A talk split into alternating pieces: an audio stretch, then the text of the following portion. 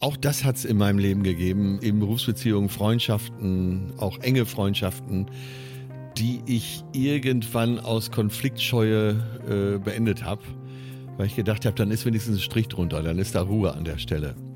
Hallo und herzlich willkommen zu Stahl aber herzlich. Mein Name ist Stefanie Stahl. Ich freue mich, dass ihr dabei seid, denn heute treffen wir Atze Schröder. Er ist einer der bekanntesten Comedians Deutschlands, füllt riesige Stadien und ist natürlich sehr häufig auch im Fernsehen zu sehen. Manchmal könnte man ja meinen, dass Menschen, die so erfolgreich sind, gar keine Themen haben. Aber das stimmt nicht. Obwohl Atze so bekannt ist, gibt er sehr viel Preis von sich in diesem Gespräch und das finde ich sehr mutig. Sein Thema ist Harmoniesucht. Und was alles dahinter steckt, das erfahrt ihr jetzt. Ja, hallo Atze. Ich freue mich total, dass du heute hier bist, dir die Zeit nimmst, mit mir zu sprechen. Und bin schon ganz gespannt, was du für ein Thema mitgebracht hast. Ja, hallo Stefanie. Ich bin natürlich noch, eigentlich bin ich so wahrscheinlich sogar mehr erfreut als du, weil ich großer Fan deines Schaffens bin. Erzähl, was liegt dir auf dem Herzen? Ja, ich habe jetzt die letzten Tage überlegt, so in meiner äh, heiteren Art, Mensch, wo liegt denn eigentlich bei mir so der Hase im Pfeffer? Wo habe ich, wo ecke ich immer wieder an? Wo komme ich immer mal wieder so in Sackgassen? Und dann muss ich dir jetzt mal wirklich sagen und auch mir, eingestehen, dass ich wahrscheinlich krankhaft harmoniesüchtig bin. Ah. Ich habe nie streiten gelernt. Meine Eltern haben sich nie gestritten. Bei uns zu Hause wurde absolut nie gestritten. Und ich bin da fast wie so ein Orientale, der nur um den Moment zu retten, auch einfach irgendwas sagt. Nur damit jetzt für heute die Stimmung gut ist. Okay. Und inwiefern bringt dich das dann auch immer mal wieder in die Klemme? Naja, weil man, also ich versuche schon nicht zu lügen, aber ich versuche dann die Realität so ein bisschen positiv zu biegen.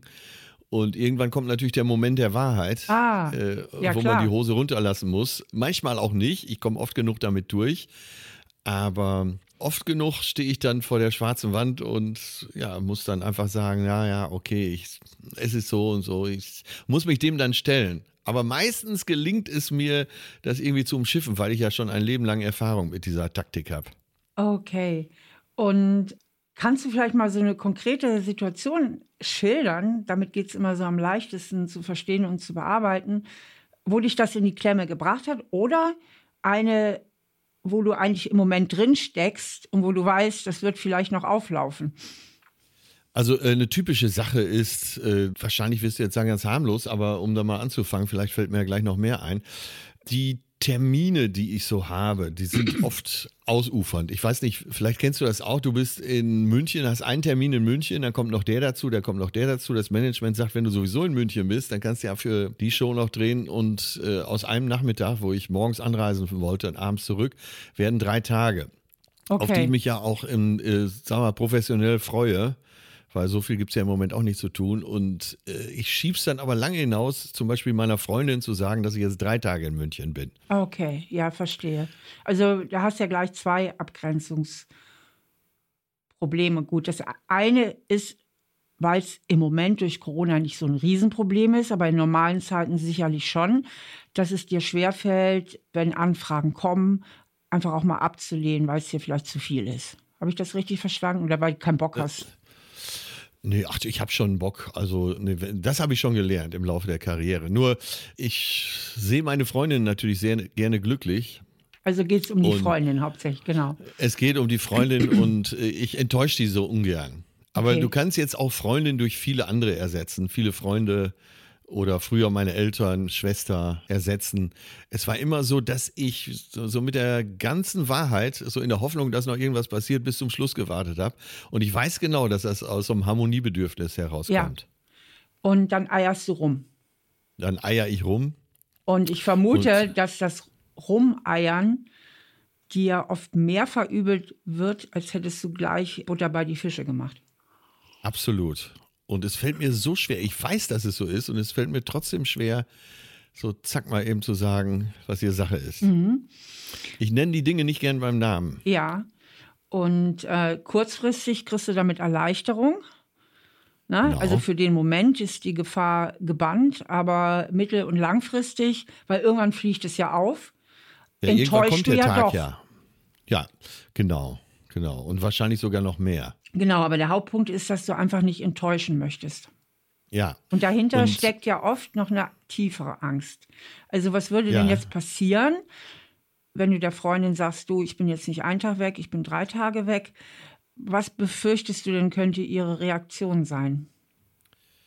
Äh, ja, dass sie halt so tief traurig wird und da sich selber in, in so Antworten reindreht. Weil ist ja klar, wenn ich schon da nicht alle Antworten geliefert habe, dann kann man vermuten, dass da noch mehr Sachen sind, die ich so im Alltag auch beschönige.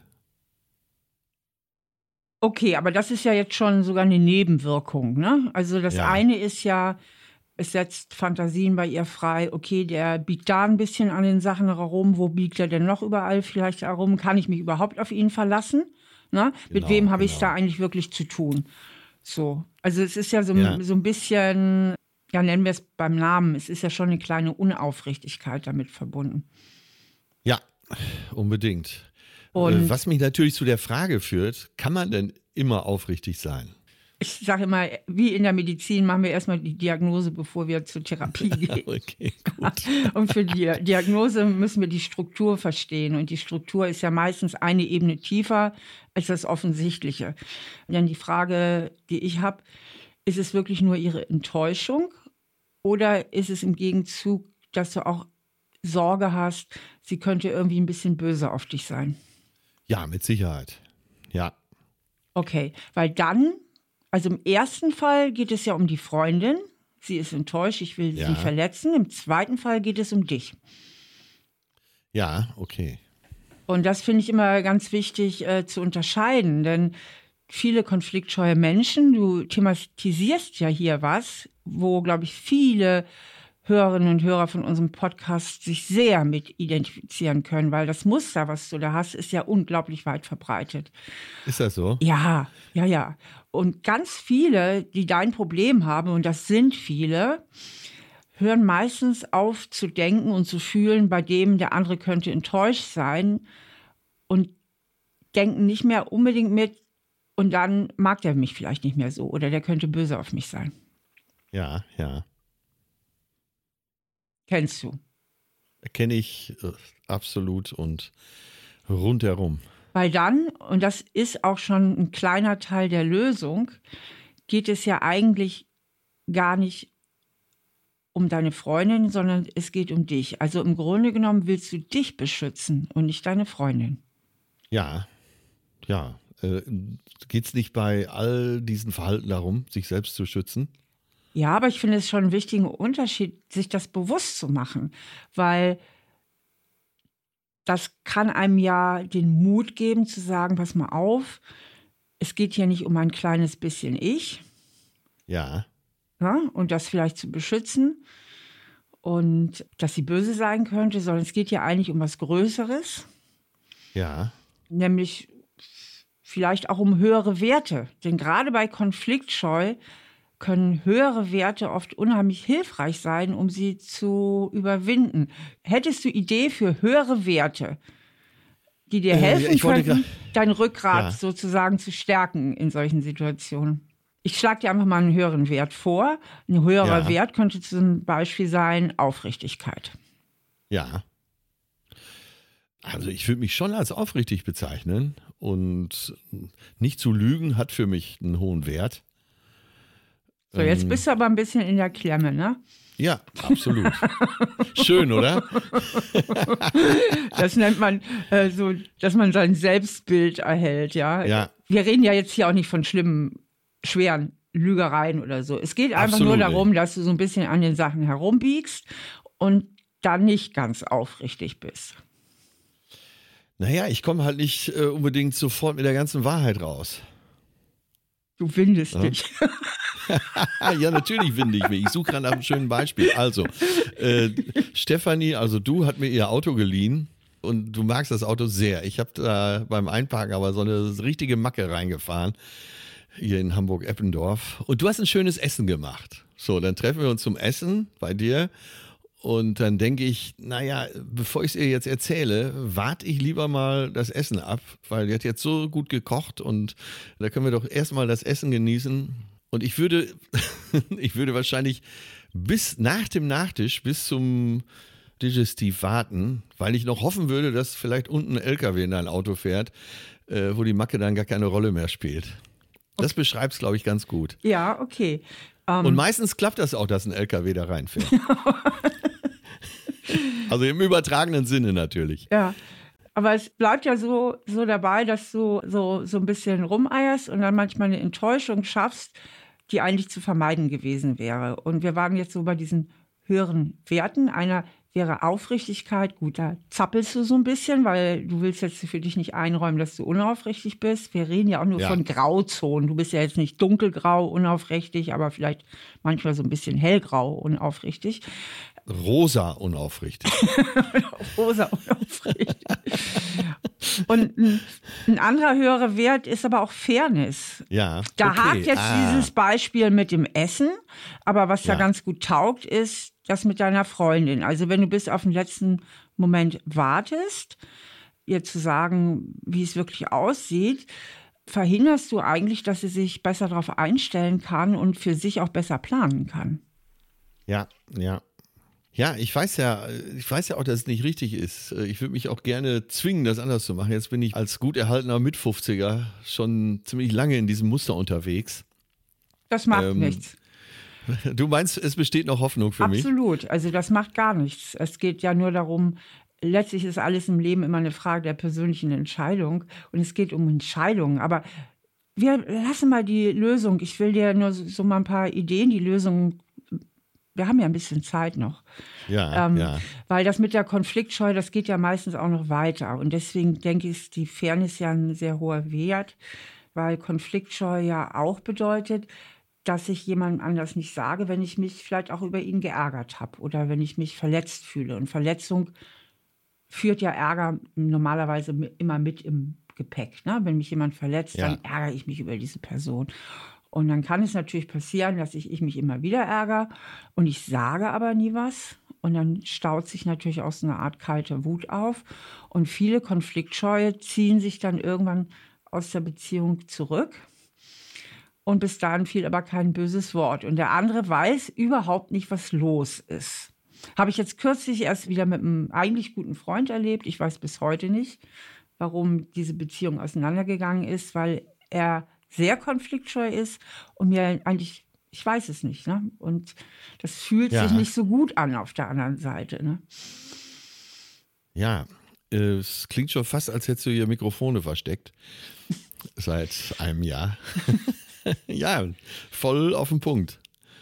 Aber würdest du vielleicht uns ein bisschen was teilen können? Kann ja auch irgendeine Berufsbeziehung sein oder eine ehemalige Freundin. Das muss ja jetzt nicht gerade. Äh, ja, ja, ich überlege gerade. Auch das hat es in meinem Leben gegeben. Eben Berufsbeziehungen, Freundschaften, auch enge Freundschaften, die ich irgendwann aus Konfliktscheue äh, beendet habe. Weil ich gedacht habe, dann ist wenigstens ein Strich drunter, dann ist da Ruhe an der Stelle. Mhm. Ja. Aber der das, Freund äh, oder die ehemalige Freundin ist nicht darüber aufgeklärt, warum du dich zurückgezogen hast. Äh, teils, teils. Also nicht in dem Moment, das ganz klar. Später dann gab es tatsächlich auch so Fälle, wo man sich Jahre nicht gesehen hat und wo man sich dann mal wieder getroffen hat. Und äh, ich sag mal, was war denn damals eigentlich los? Und da ich über den Fall dann lange genug nachgedacht hatte und auch für mich analysiert hatte, konnte ich dann detailliert dazu Stellung nehmen und auch sagen, pass auf, das und das ging in mir vor. Ich habe Panik gekriegt, ich habe den Kopf in den Sand gesteckt, ich war überfordert und deshalb habe ich genau das Falsche gemacht. Ich habe das beendet. Mhm. Das heißt, du triffst sie dann vielleicht auch zufällig, manche wirst du nicht treffen. Wir gehen jetzt mal über die kleine Brücke der Empathie, weil im Moment, was du mir erzählst, ist ja klar, bist ja mit deinen Gefühlen identifiziert und deine Gefühle signalisieren dir oft ein Unwohlsein bis hin wahrscheinlich zu auch zu einer gewissen Angst. Themen anzusprechen oder einfach mal einem Freund zu sagen, hey, so und so und damit komme ich nicht klar. Und in dem Moment bist du ja mit dir und deinen Gefühlen identifiziert, ne?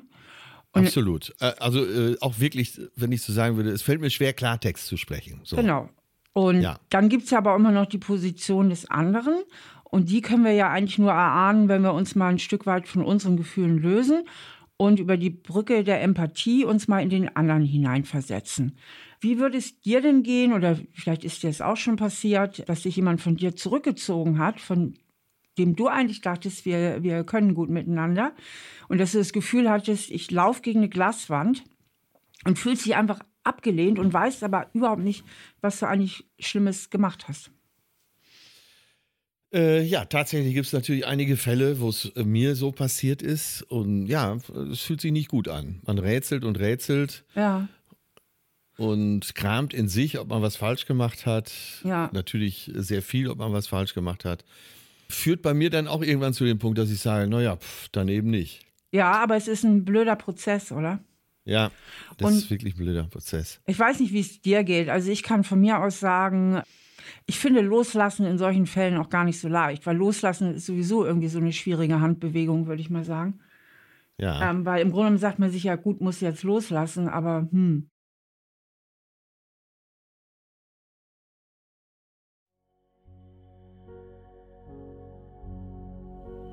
Der Atze hat hier einen blinden Fleck und den haben viele Menschen. Und zwar möchte er im ersten Moment, hat er so das Gefühl, oder er meint, er möchte eigentlich seine Freundin verschonen. Er möchte sie nicht traurig machen, er möchte sie nicht enttäuschen, er möchte nicht, dass sie ärgerlich wird und denkt eigentlich, er würde sie damit verschonen. Aber hier denkt er nicht ganz zu Ende und da geht es ihm so wie vielen Menschen, weil eigentlich, wenn man mal genau hinschaut, möchte er sich selbst verschonen, weil er möchte vermeiden, dass seine Freundin sauer auf ihn werden könnte. Ja, er möchte also bei sich das ungute Gefühl vermeiden, was ihre Reaktion, indem sie enttäuscht ist, indem sie sauer ist, indem sie vielleicht anfängt zu meckern oder so, was ihre Reaktion also bei ihm hervorrufen könnte. Nur hat es damit nur auf die lange Band geschoben, weil wenn sie dann später erfährt, dass es eben doch so ist oder die, die Wahrheit dann so scheibchenweise rauskommt, dann ist sie natürlich viel enttäuschter und viel ärgerlicher, als wenn er gleich mit der Wahrheit rausgerückt hätte. Aber auf diese inneren Vorgänge und diese Dynamiken muss man oft erst mal von außen hingewiesen werden, bevor man es dann selber auch wirklich bei sich feststellen kann. Also du willst dich ja eigentlich beschützen, verletzt zu werden. Ja. Ne? Weil jemand könnte Ja. böse auf dich sein, jemand Ja. könnte enttäuscht sein, jemand könnte dich in Folge in irgendeiner Form zurückweisen. So. Das ist ja eigentlich ein Selbstschutz, die Konfliktscheu. Und indem du dich so beschützt, tust du dem anderen ja genau das an, was du selber nicht haben willst. Ne? Also er fühlt sich abgelehnt und tappt im Ja, Dunkeln ja. und weiß nicht warum und er hat keinerlei Chance mitzumachen. Weil es könnte ja, Ja, sein, ja. dass er dir sagt, du Atze, das tut mir furchtbar leid. Ich weiß selber, das war richtig blöd von mir. Ey, bitte, das tut mir so leid. Ich hatte echt einen schlechten Tag und wird sich von vollem Herzen entschuldigen und schon wäre die Beziehung wieder bereinigt. Es kann Ja. aber auch sein, dass er sagt, du Atze, tut mir leid, aber das hast du echt komplett in den falschen Hals bekommen. Ich habe das komplett anders gemeint und du merkst, oh, ich habe einen Film geschoben. Ne? Ja. Der hat mir gar nichts Schlimmes getan, sondern ich hatte den Film am Laufen. Kann der andere aber auch nicht klarstellen. Also der andere hat eigentlich gar keine Möglichkeit, sich zu verhalten. Ne? Äh, verstanden, verstanden. Absolut. Ja. Ich habe jetzt zwei Sachen in einen Topf geworfen. Ich bin immer so ein bisschen schnell. Weil eigentlich waren wir dabei, also dass man, dass man dem anderen eigentlich so ein bisschen was antut, was man bei sich selbst nicht spüren möchte. Ja, das ist aber auch hier voll angekommen. Naja, das könnte schon ein guter Ansatz für mich sein, weil ich ja andere eben auch wirklich nicht verletzen möchte, äh, mir selber eine Brücke zu bauen, um auf diese unangenehme Stelle des Klartextredens zu kommen. Und genau das meine ich. Wenn man nämlich das Problem ein bisschen nochmal tiefer versteht, liegt darin meistens auch die Lösung schon eingewickelt. Ne? Weil Ja. in dem Moment, wo du dich ertappst, das ist natürlich wichtig, du musst dich ertappen, du musst merken, ups, jetzt bin ich gerade wieder reflexhaft dabei, irgendwie ein bisschen rumzueiern oder Ja, Ja. zu sagen, obwohl ich Nein meine, oder ich verdränge etwas, obwohl ich mich eigentlich verletzt fühle oder sauer bin, du musst es merken, ne? Und dann Ja, kannst du sagen, ja. Moment mal, ist das jetzt eigentlich fair, was ich hier mache? Und da wäre Fairness dieser Wert, der dir da in dem Moment so sehr das Rückgrat stärken könnte, ne? Ja, jetzt mal eine weitere Frage. Und zwar, ich bin, glaube ich, einer der schlechtesten Diskutanten, die es überhaupt gibt. Ja, es hängt damit zusammen.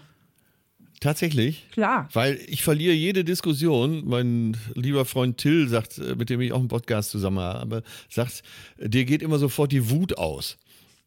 ne? Das hängt total damit zusammen. Es ist äh, so ein dankbares Thema, Atze, weil da werden echt Millionen, nein, Millionen hören uns nicht zu, aber Tausende da draußen. Werden jetzt nicken. Ja, ich äh, verliere jede Diskussion, weil ich, äh, sobald ein Gegenargument kommt, denke ich, naja, entweder denke ich, ja, hast du auch wieder recht, oder ich denke, naja, komm, denk doch, was du willst. Genau. Also es bringt doch nichts, ne? Ich sage immer, das bringt doch sowieso nichts, ist der häufigst ausgesprochene Spruch von Konfliktscheuen in aller Welt, in jeder Sprache dieser Welt, weil da geht es ja so darum, dass man einen Grund sucht, um nicht an die Front zu gehen. Ne? Wenn ich sage, es bringt nichts, so, wenn es wirklich nichts bringt, dann muss man ja auch nichts machen. Aber im Grunde beschützt man sich selbst natürlich damit wieder. Und der Punkt ist ja, konfliktscheue Menschen sind ja überangepasst. Ne? Also du bist ja, eigentlich sehr ja. angepasst. Du versuchst es ja, im Grunde allen unbedingt. recht zu machen. Ja. Und wenn du dich sehr anpasst, dann ist es wichtig, dass du selbst nicht so einen starken eigenen Willen hast. Weil wenn ich ganz dolle was will, dann ist es schwierig, mich anzupassen.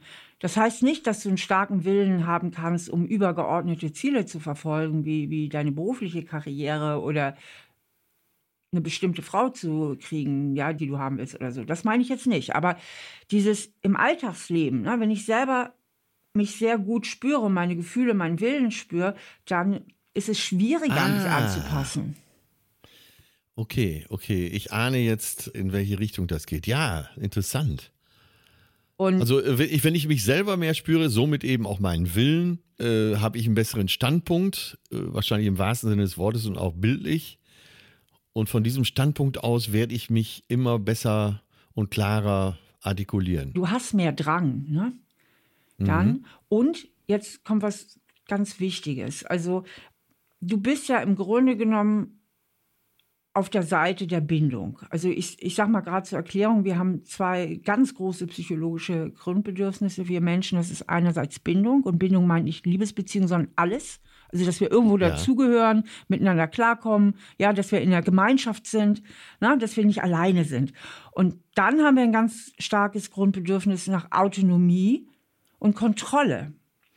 So, mhm. das heißt, dass wir selbstbestimmt unseren Weg gehen. Und wo du bist, mehr deine innere Balance ist mehr auf der Seite der Bindung. Das heißt, du tust viel dafür, indem du sehr angepasst bist und Erwartungen erfüllst, dass dich keiner verstößt. Ich sage ja, das mal so ja. drastisch, ne? Ja, ja, so. ich habe äh, so sehr viel alte Freunde schon seit Jahrzehnten. Ja. Äh, ich bin da schon eine treue Seele, was genau. Freundschaft angeht. Und ja. auf der Seite der Autonomie, da brauchst du aber Abgrenzungsfähigkeiten. Ne? Da brauchst du so mhm. eine Selbstbehauptungsfähigkeit. Jetzt sind wir bei der Diskussion. Und für die brauchst du auch ein bisschen Aggression, weil ohne eine gewisse Aggression kann ich mich nicht selbst behaupten. Die Natur hat uns die Aggression ja. mitgegeben, damit wir uns verteidigen können, damit wir unsere Grenzen verteidigen können. Im Zweifelsfall unser Leben. Dafür brauchen wir eine Aggression. Aber wenn ich jetzt immer sehr auf der Bindungsseite bin, dann muss die Wut ja weg. Okay, ja. Ja. Deswegen hast du die früh zu unterdrücken gelernt in deinem harmonieliebenden Elternhaus. Ne? Deine Eltern ja. konnten nicht mit Wut umgehen. Also hast ja. du gelernt, das ist so ein Gefühl, das darf hier nicht sein. Da sind die überfordert. Wahnsinn. ja, hatte Till ja recht, wenn er sagt, in der Diskussion, dir geht die Wut aus. Ja. Ja. Hammer. Hast du da äh, Erinnerungen an daheim? Magst du die so ein bisschen teilen, wie das war, wie deine Eltern mit Wut umgegangen sind? Also mein Vater, äh, das habe ich schon so ein bisschen aufgearbeitet, deswegen kann ich da aus dem Vollen schöpfen. Mein Vater ist mit 17 aus dem Haus gegangen, der war 24er Jahrgang, das heißt, der war genau so in dem Alter, dass er so ein richtiges Opfer von der Nazi-Gewaltfantasien und Weltherrschaftsfantasien wurde. Der ging mit 17 aus dem Haus, er kam mit 30 wieder. Hatte alle Gräuel gesehen, die der Krieg bietet, war sechs Jahre in russischer Kriegsgefangenschaft und hat dann bewusst entschieden, als er wieder zu Hause war, ab jetzt verläuft mein Leben nur noch harmonisch. Okay. Und ich glaube, dass er eine große Wut in sich hatte. Die hat er aber unterdrückt. Mhm. um da nichts mehr mit zu tun zu haben. Und dann hat der für sich beschlossen, so gut eigentlich auch gar nicht mehr zu streiten. Also ein sehr, sehr harmonisches Leben zu führen. Mit Frau, mit Kindern. Und das äh, heute weiß ich natürlich, äh, Jahrzehnte später, auch mit einigen Therapien, dass da halt eine Menge unterdrückt wurde. Und ein Elternhaus, wo nie gestritten wird, da wirst du ja wahrscheinlich als Therapeutin auch hellwach und denkst dir, äh, das gibt's eigentlich nicht. Ja, wie war denn das für dich als Kind, frage ich mich. Also Kinder wollen ja ständig irgendwas und werden schrecklich wütend, wenn sie was nicht bekommen. Ne? Ich will jetzt aber, ich will jetzt aber, ich will jetzt aber. Blöde Kuh, Mama. Ne? So in der Trotzphase und so. Wie war denn das dann bei dir als Kind?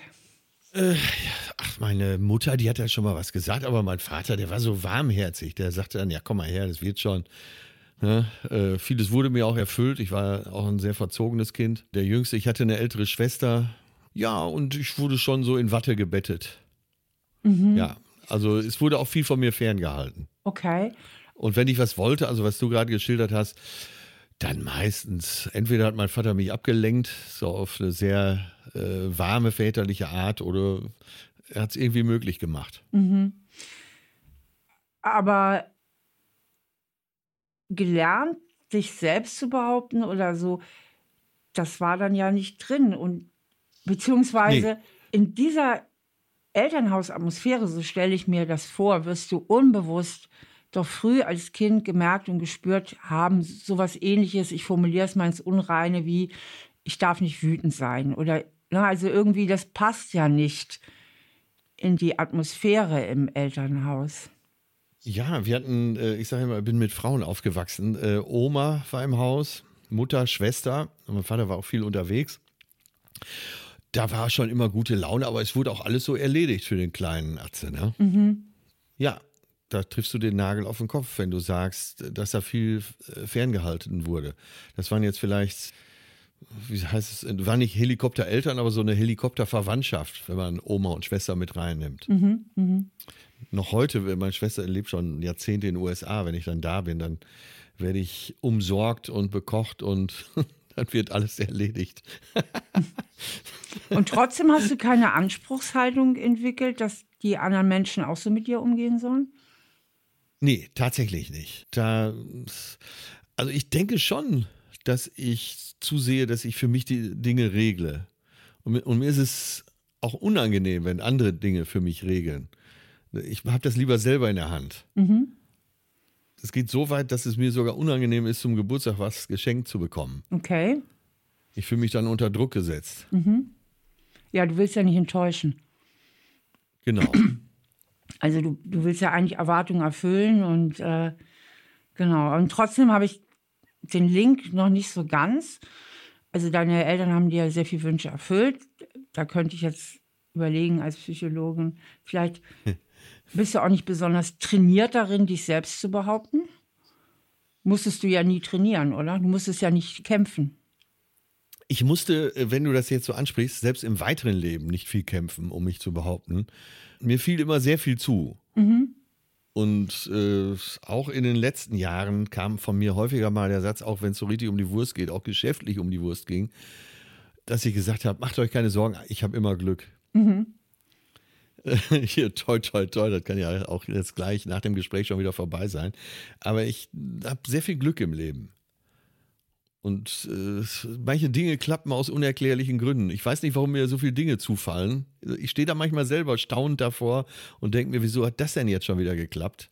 Das heißt, deine Konfliktscheu wird auch immer belohnt. Die wird auch immer belohnt. Ein sehr schönes Beispiel ist, ich hatte sieben Jahre eine Serie bei RTL, diese Kiosk-Serie. Mhm. Und äh, die Idee und das Grundexposé ist von mir. Und äh, naja, das habe ich eingereicht. Sie haben sofort genommen. Es wurde eine lange, langjährige Serie daraus. Ich war dann, als das alles mal losging, war ich auf einem Drehbuchseminar. In diesem Drehbuchseminar wurde erstmal erklärt, als Drehbuchautor, wie viel für eine Serie, wie viele Drehbücher, teilweise 100, 150 Drehbücher muss man einreichen. Und äh, dann fragte dieser bekannte Drehbuchautor, der das Seminar für Sony Pictures hielt, wie viele äh, Ideen hast du eingereicht? Ich sage, eine, exakt. Und diese ganze Karriere, auch so diese Fernsehkarriere, die ist so unglaublich, dass man sie kaum erzählen mag. Und das passiert mir schon ein Leben lang. Und selbst wenn ich den größten ich habe wirklich vor zwei Jahren mal geschäftlich einen riesen Blödsinn gemacht. Und mein Finanzberater, der hat, glaube ich, nächtelang nicht geschlafen, den habe ich irgendwann in den Arm genommen und habe gesagt, die Sache geht bei mir immer gut aus. Und sie ging auch gut aus. Es bestand eine einprozentige Möglichkeit und sie ging auch gut aus. Und das, irgendwie habe ich das schon so ein bisschen verinnerlicht. Das klingt jetzt nach Angeben, aber äh, ich schilder einfach mal, wie ich das so erlebe und wie es in meinem Leben tatsächlich auch so stattfindet. Also das ist ja super. Und das ja, sei dir auch total gegönnt. Und damit äh, wird ja auch dieses, was du beschreibst, auch so immer wieder auch belohnt. Du musst im Grunde dich nicht durchsetzen oder behaupten. Und ich führe jetzt aber nochmal die Fäden zusammen, weil wir haben ja, ja zwei ja. verschiedene Handlungsstränge im Grunde genommen aufgemacht. Der eine ist, ich bin konfliktscheu und eier manchmal ein bisschen rum und enttäusche dann doch, obwohl ich eigentlich gar nicht enttäuschen will. Ja. Für den hatten wir jetzt auch schon so eine Lösung, also die so in die Richtung geht. Ich erinnere mich dran, ist das wirklich fair, was ich da mache? Wäre es nicht fairer, dem anderen auch eine Möglichkeit zu geben, sich überhaupt mir gegenüber zu verhalten. Ne? Denn wenn ich alles ja. mit mir ausmache, ist der andere, hat ja keine Chance. Ne? Ja, der, ja. Ist, der ist chancenlos, weil, du, weil der kann ja nicht deine Gedanken lesen. Ja. Und der andere Strang, und das gehört miteinander zusammen, mir fehlt auch so die Wut oder so ein gesundes Maß an Wut, um mich auch in Diskussionen mal selbst zu behaupten. Na, und da kommt ja auch noch hinzu, dass Menschen, die konfliktscheu sind, ja auch nicht besonders trainiert sind im Argumentieren. Das ist ja auch Absolut. eine Trainingssache, ne? Absolut. Ich bin komplett untrainiert, wirklich. Ich hätte mir gewünscht, in der Schule so einen Debattierclub und zwar als Pflichtfach zu haben. Ja. Das hätte mir sehr gut getan. Genau, das heißt, man verliert schnell seinen Standpunkt, äh, weil einem dann in der Situation, wahrscheinlich auch weil man unter, schnell unter Druck gerät, die Argumente dann plötzlich ausgehen. Ja, was zu äh, einem Image geführt hat, was da heißt, naja, dir sind viele Dinge einfach egal. da ist ja ein bisschen was dran, weil du ja wenig ja. Stellung beziehst. Ja, ja. Ich habe natürlich auch wenig Druck, so, wenn man flutscht so durch, so als Sonntagskind. Mhm. Ja, das kristallisiert sich immer mehr als Konzept heraus, was ich unbewusst für mich unbewusst benutze. Ja.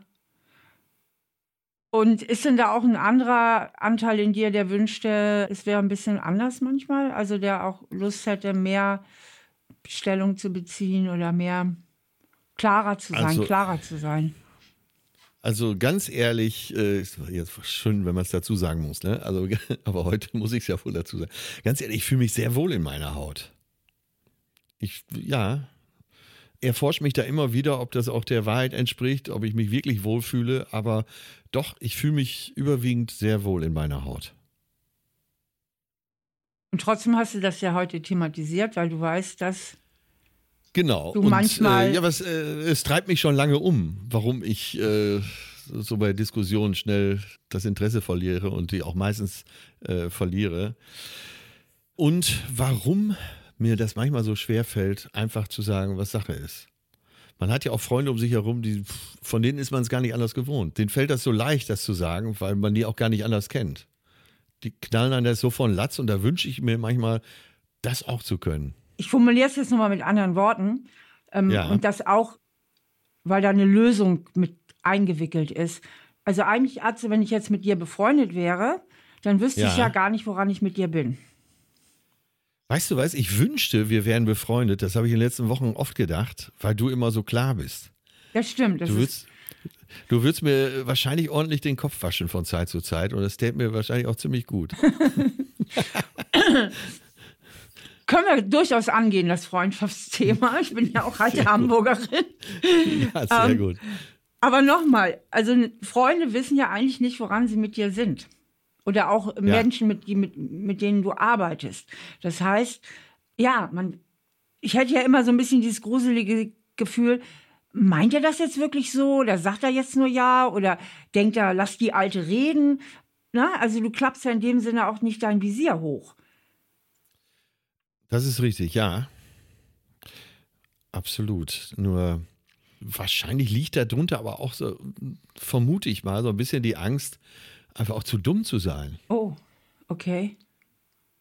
Einfach das, wenn ich abwarte, wie heißt es so schön, du wärst Philosoph geblieben, wenn du geschwiegen hättest. Mhm. Durch Schweigen erledigt sich ja auch eine Menge. Das hat bei mir zu so einem, so einem, gewissen Ruf der Schlauheit geführt, wo ich oft genug denke, wenn ihr wüsstet, wie dumm ich bin. Und jetzt kommst du natürlich zu was ganz, ganz Wichtigen. Das ist ja, was ganz viele Menschen haben, dass sie im tiefsten Inneren, egal wie erfolgreich sie sind, immer trotzdem so ein komisches Gefühl haben, nicht zu genügen. Ja, auch dieses Imposter-Syndrom, das ist mir absolut nicht unbekannt. Dieses Pusteblumen-Schaumschläger-Syndrom. Ich hatte so ein bisschen äh, mir das ergoogelt, weil es letztens im Kölner Treff so ein großes Thema war. Da saßen lauter schlaue Frauen zusammen, unter anderem die äh, Wissenschaftsjournalistin und Moderatorin, deren Namen ich immer wieder vergesse. Und diese Frau Doktor erzählte, dass sie äh, auf irgendeinem Symposium war, wo lauter äh, Frauen, die äh, Lehrstühle haben, die Professuren haben, zusammensaßen und alle irgendwann so nach dem dritten Glas Wein sagten, eigentlich kann ich gar nichts, eigentlich bin ich dumm. Und alle, manch, wenigstens einmal im Leben oder oft im Leben das Gefühl hatten, irgendwann fliege ich auf. Mhm. Und damit konntest du dich identifizieren. Und äh, jetzt bin ich streng genommen kein Uni-Professor, aber ich konnte mich im kleinen, in meiner kleinen Atze-Welt auch damit identifizieren, dass irgendwann die Tür aufgeht und jemand ruft so, wir haben dich erwischt, der Spuk ist vorbei.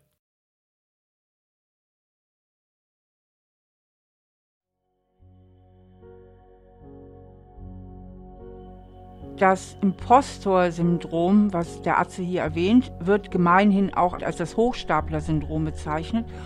Und das heißt, dass Menschen halt chronisch und notorisch das Gefühl haben, dass sie viel erfolgreicher sind, als sie es eigentlich verdient haben. Das heißt, sie haben innerlich so das Gefühl, eigentlich bin ich längst nicht so gut, wie mein Erfolg sozusagen es im Außen darstellt. Und die leben immer so in dieser chronischen Angst, irgendwie aufzufliegen. Also, dass die anderen Menschen, ihre Umgebung, die Welt doch irgendwann mal merkt, hey, da ist ja längst nicht so viel dahinter und der hat ja wirklich gar nicht so viel drauf und dass sie also in irgendeiner Form mit ihrem Unvermögen oder ihrer vermeintlichen Inkompetenz auffliegen. Und es ist wirklich erstaunlich, dass das auch viele Menschen betrifft oder einige Menschen betrifft, die in ganz tollen, erfolgreichen, exponierten Positionen sind. Also das ist wirklich sozusagen unabhängig vom Erfolg der Gesellschaftsschicht oder der Ausbildung, weil die innere Ursache für dieses Syndrom eben nicht im Außen zu suchen ist,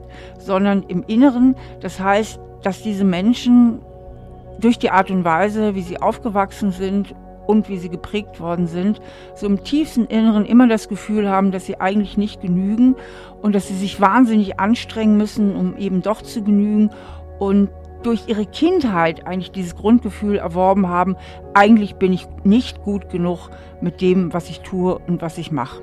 Und genau da will ich jetzt bei Atze hinschauen, ob das vielleicht auch bei ihm der Fall sein könnte. Auch ein bisschen eine Temperamentsfrage, wie, wie man das kompensiert. Und du kompensierst es halt durch dieses starke Harmoniestreben und durch die Konfliktscheu, weil dadurch verhinderst du, dass du ja irgendwie anecken könntest oder jemand dich ablehnt. Ja, ich äh, schlage nochmal eben wieder zurück zu meinem Elternhaus und äh, meiner Schwester. Meine Schwester war so eine Überfliegerin. Die hatte nur gute Noten, die war eine super Pianistin, die äh, hat später noch eine große Karriere als Designerin in den USA gemacht. Und meine Mutter, ich glaube, die meinte es immer gut mit mir. Ich war ja der Kleine. Die hat mir oft genug gesagt, du lass das mal lieber. Ne? Okay. Da, du wirst scheitern. Das, oh. Deine Schwester kriegt das schon hin, aber lass du die Finger davon, du wirst scheitern. Oh je, okay. Ja, klar, das ist eine ganz tiefe Prägung. Ja. Ja. Und äh, da vermute ich natürlich so dieses liebevolle Entwerten, so ein bisschen dieses Gefühl, naja, eigentlich kann ich gar nichts. Mhm. Ja, gut, dann bist du jetzt an dem, dem eigentlich tiefen Epizentrum, das ist ja das Selbstwertgefühl. Gell? Ja, wo ich ja von dir schon weiß, dass da, dass das das große Fundament ist ja, das ist genau, das Selbstwertgefühl ist die Brille, durch die wir die Welt sehen, weil die, wie wir uns selbst wahrnehmen, wenn ich das Gefühl habe, ich genüge nicht, das ist mein Selbstbild, also verkürzt, ich verkürze es jetzt einfach mal so auf so eine Essenz. Und dann muss ich davon ausgehen, dass andere Menschen das auch so sehen, spätestens, wenn sie mal kapieren, wer ich wirklich bin. Spätestens dann. Ne? Ja, Weil wenn das ja. meine Überzeugung ist, dann, ich kann ja nicht gegen meine Überzeugung an, dann muss ich davon ausgehen, dass andere Menschen das auch so sehen. Und um nicht aufzufliegen, bin ich zum Beispiel total nett, erfülle Ja. alle Erwartungen, trete keinem auf die Ja. Füße, gehe nicht so weit in der Selbstbehauptung, weil nachher kommt das auf mich zurück oder es fliegt auf, dass ich ja doch irgendwie nicht so helle bin oder sonst was. Ne? Ja. Und das ist halt dein großes Selbstschutzprogramm. Ja, mit dem ich ja meistens gut klarkomme. ist auch schlimm, ne? Dass man mit sowas auch noch durchkommt. Ja, aber was eigentlich unangenehmer ist, dass du das fühlst und denkst. Ja, also ich bin zwar dumm, aber nicht so dumm. Klar, jeder hat ja seine Defizite und ich schaue ja immer wieder, ob ich irgendwo drunter leide oder ob mich irgendwas einschränkt. Was ist ein latentes Gefühl, was drunter liegt? Und so, da komme ich schon da drauf. Gleichwohl würde ich behaupten, dass ich doch ein sehr glückliches Leben, befriedigendes Leben führe. Ja, fühle mich äh, wohl in meiner Haut. Das, äh, bei der Aussage kann ich mich am meisten dahinter stellen. Gut. Und wie denkst du jetzt über die Konfliktscheu nach, mit der du ja hier angefangen hattest? Wenn du jetzt so in die Zukunft guckst von diesem heutigen Gespräch an, hat sich da jetzt ein bisschen was bei dir verändert von deiner Einstellung? Ja, unbedingt. Und zwar genau mit deinem Argument, dass ich ja dem anderen die Chance nehme, darauf zu reagieren. Und das finde ich sehr bedenkenswert. Und da werde ich, das wird der Trigger sein, für mich daran zu arbeiten. Weil es reicht ja nicht, dass ich sage, ach, eigentlich geht es mir ja ganz gut, sondern ich muss ja für mein Umfeld, äh, wenn es meine echten Freunde sind, wenn es echte Freundschaft sein soll, muss ich denen die Chance geben, eben in das offene Visier zu schauen und eben auch die Hose runterzulassen. Genau so, weil ich finde das super, weil ich denke ja auch immer, und auch bei meinen Büchern, ich schreibe das auch öfter, es geht ja nicht allein darum, dass wir einigermaßen durch, glücklich durchs Leben kommen oder zufrieden, sondern irgendwie, auch wenn das jetzt so moralisch klingt, aber ich meine das so aus tiefstem Herzen, geht es ja auch darum, irgendwie ein guter Mensch zu sein. Ne? Oder ein besserer Mensch zu werden. Und da Ja. finde ich, sehe ich schon, dass es einfach viel fairer ist, wenn man Absolut. Vor allen Dingen, weil mein Credo, äh, welches ich auch laut verkünde, immer ist, dass äh, Menschsein ja bedeutet, sich zu entwickeln und zu reifen. Das war ein tolles Argument von dir und ich kann das so für mich aufnehmen und so für mich auch annehmen. Das wird jetzt wirklich äh, der Wind sein, so im Segel, alte Seglersprach, Ja, der mich äh, in die Richtung auch antreiben kann. Ja, genau. sehr interessant, sehr schön. Ich habe ja immer, was ich so Steffi Stahl Mantra nenne, und das ist Ertappen und Umschalten. Also in dem Moment, wo du dich dabei ertappst, oh, Ja, ich will wieder, ne? Dann schalte um auf deinen erwachsenen Ich, also auf deinen klar denkenden Verstand, weil in dem Zustand, wo du konfliktscheu bist, bist du wieder so ein bisschen der kleine Junge, der Angst hat, ne? Und der irgendwie denkt, "Mm, mm, lass mal besser bleiben. Aber es gibt ja den Erwachsenen, diesen kleinen Jungen, dieses kleine Mädchen hat ja jeder in uns. Aber es gibt ja den Erwachsenen Atze und der kann das reflektieren und dann frag mal kurz den erwachsenen Atze, ist das jetzt wirklich fair? Und ist es wirklich sinnvoll, wie ich mich jetzt verhalte? Weil durch diese beiden Fragen kann man seine Ich-Angst auch überwinden und zu sagen, geht es jetzt wirklich um mich, um mein bisschen Angst hier oder mein Ich, das Angst hat, zurückgewiesen zu werden? Oder wäre es jetzt eigentlich viel fairer und sinnvoller, dem anderen eine Chance zu geben? Und damit muss man sagen, ja auch die Beziehung zu vertiefen, weil letztlich vertieft es ja die Beziehung, ne?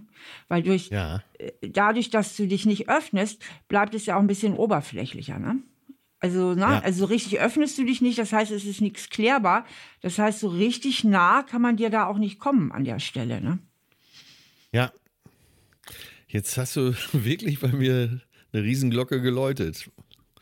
Das werde ich sehr, sehr stark aufnehmen und daran arbeiten und in diese Richtung denken. Ja, ich habe das nicht miteinander verbunden, komischerweise. Also, das, da hast du eine tolle Brücke geschlagen. Dankeschön. Und vor allen Dingen super danke, dass du auch so da offen ehrlich bist, was ja nochmal eine ganz andere Nummer ist, wenn man auch im öffentlichen Leben steht. Und ähm, ich glaube, dass du damit jetzt auch ganz vielen Leuten geholfen hast, weil gerade wenn man konfliktscheu ist und harmoniebedürftig, hat man ja schnell so das Gefühl, manchmal man ist zu gut für die Welt oder man ist so ein wahnsinnig netter Mensch, ne? Das Ja, sagen ja, ja. Konfliktscheue oft, ich bin eigentlich viel zu gut für diese Welt oder viel zu gutmütig. Ja, Und aber ganz nach hinten raus ist es nicht immer so gutmütig, weil der andere tja, kann mal schnell auf verlorenem Posten stehen. ja, ich sag's noch mal ganz deutlich, wie es bei mir ankam. Ich nehme anderen die Chance, adäquat darauf zu reagieren. Ja, genau. Ja. Und sich, genau, sie, sie können nicht mithandeln. Ne, also im Grunde bestimmst du dadurch auch allein die Nähe und die Distanz in der Beziehung. Und wenn du dich Üb abwendest, wenn du dich Ja. abwendest, dann steht der andere auf verlorenem Posten. Und das ist halt Ist das denn auch ein Machtmissbrauch meinerseits? Machtmissbrauch, finde ich jetzt so ein wahnsinnig starkes Wort. Also das Problem ist ja, weißt du, Menschen verletzen vielleicht unwillentlich. Und jeder hat seine Filme am Laufen, ja? Also jeder. Ja, Fühlt sich ja, manchmal ja. verletzt, obwohl da gar nichts war. Und wenn man das nicht klären kann, verstehst du, du, du wirst ja manchmal auch auf Gespenster reagieren. Du denkst, irgendjemand wollte dir was Böses oder hätte dich verletzt, aber tatsächlich war es gar nicht so, weil ein Teil davon einfach nur in deinem Kopf stattgefunden hat. Das ist normal, das hat jeder von uns. Und wenn der andere gar nicht die Chance hat, das aufzuklären, dann ist es einfach nicht fair. Also ich würde sagen, unfair ist eigentlich das Wort, was mir da äh, am meisten zu einfällt. Mehr als Machtmissbrauch, irgendwie unfair. Ne? Ja. Der andere läuft sich eine blutige Nase gegen deine Glaswand, sage ich mal. Ne? Ja, ja. Ja, absolut bedenkenswert. Ja, ich muss ja jetzt gleich noch mal länger mit dem Zug. Da habe ich was zu grübeln. Ich habe eigentlich ein schönes Buch dazu geschrieben und zwar So stärken Sie Ihr Selbstwertgefühl. Und da ist sehr Wollte ich viel. gerade äh, nachfragen. Sehr viel ja. Thema auch. Da geht es eben auch um diese Konfliktscheu. Es geht aber auch um Antwortstrategien. Es geht darum, sich im Argumentieren zu üben. Also da gebe ich halt auch ganz viel konkrete Kommunikationshilfe, weil konfliktscheue Menschen ja so ungeübt sind in diesen Dingen. Na, das ist ja. Ja. auch so. Und das würde ich dir ans Herz legen. Also wenn du sagst, das hat jetzt wirklich was bei dir berührt, dann zur Ver Heißt das äh, Selbstwertgefühl? so stärken sie ihr Selbstwertgefühl. Achso, äh, gibt es ja wahrscheinlich auch für ein Kindle, lade ich mir gleich Klar. runter. Habe ich was zu lesen im Zug. Ja. Cool, Atze. Danke Ja, für deine absolut. Offenheit und dann ganz Ja. herzlichen Dank und bleib Sehr dran. gerne, hat Spaß gemacht. Danke. Was uns das Gespräch mit Atze hier sehr schön gezeigt hat, ist, dass Harmoniesucht nicht einfach so etwas Angeborenes ist, also wo man einfach sensibel ist und mit allen Menschen in Frieden leben möchte, sondern dass Harmoniesucht meistens ganz viel damit zu tun hat, dass man eigentlich Angst hat, auf Ablehnung zu stoßen, Angst hat, irgendwie nicht richtig gemocht zu werden. Also mit anderen Worten ausgedrückt, dass man es irgendwie allen recht machen will. Und da landen wir natürlich wie so oft wieder beim Selbstwertgefühl, weil das ist ja das Epizentrum unserer Psyche. Und wenn ich grundsätzlich so das Gefühl habe, ich genüge nicht oder wie bei Atze eben auch, meine Schwester kann alles besser, dann kann es eben wirklich leicht dazu führen, dass man schon als Kind es versucht, vielen Menschen recht zu machen, alle Erwartungen zu erfüllen und damit eben sozusagen in der Harmoniesucht endet. Und da danke ich Atze wirklich von Herzen dafür, dass er so offen war und uns das in diesem Gespräch allen so schön deutlich machen konnte an seinem eigenen Beispiel.